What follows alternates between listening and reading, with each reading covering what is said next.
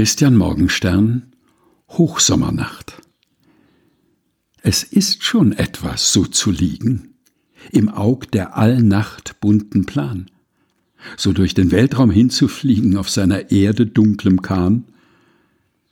Die Grillen eifern mit den Quellen, die murmelnd durch die Matten ziehen, und droben wandern die Gesellen in unerhörten Harmonien.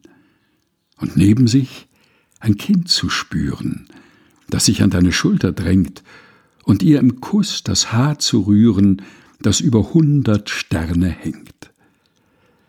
Es ist schon etwas so zu reisen im Angesicht der Ewigkeit, auf seinem Wandler hinzukreisen, so unaussprechlich eins zu zweit.